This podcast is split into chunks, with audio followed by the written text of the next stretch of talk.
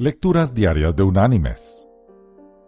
La lectura de este día es tomada de la carta enviada por el apóstol Pablo a los creyentes en Roma.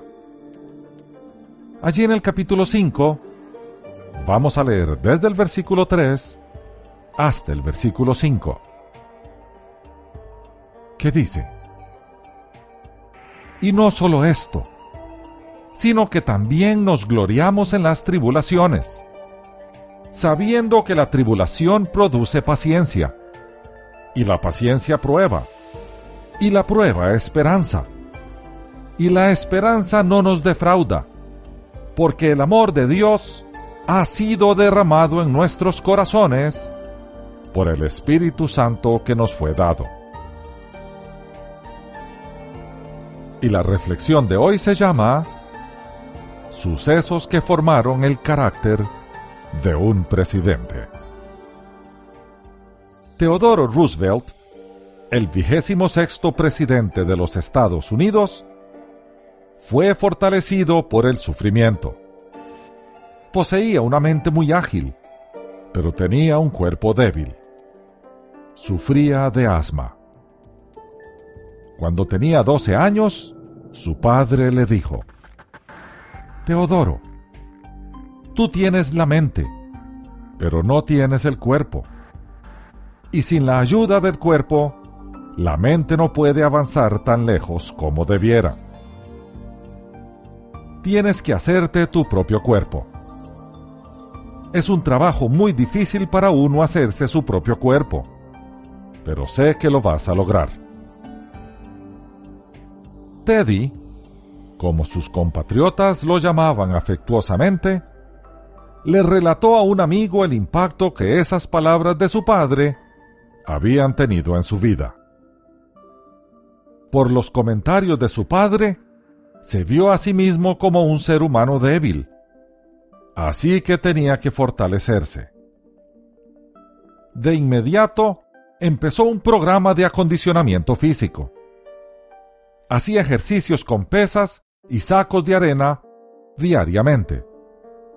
Teddy se convirtió en una persona dedicada a mejorar su salud. Su determinación dio resultados y desarrolló un cuerpo fuerte y sin asma. Más adelante, Teddy Roosevelt tendría que afrontar un golpe aún más duro. Perdió a su madre y a su joven esposa el mismo día su esposa había dado a luz a una hija hacía tan solo dos días. Él no podía explicarse el porqué de semejante tragedia. Dijo que las únicas respuestas que tenía eran la voluntad de Dios o un destino extraño y terrible. Aunque algunos de sus biógrafos afirman que nunca se recuperó completamente de esa tragedia, él afrontó el desafío y triunfó sobre la depresión que lo envolvía.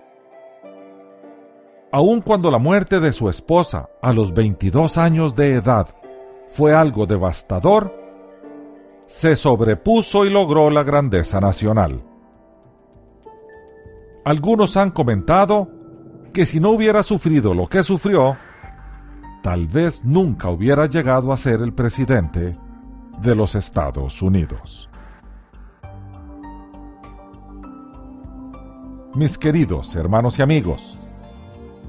Teodoro Roosevelt, como muchos otros, respondió a las pruebas y al sufrimiento haciendo más de lo que hubiera hecho si no le hubieran sucedido semejantes tragedias.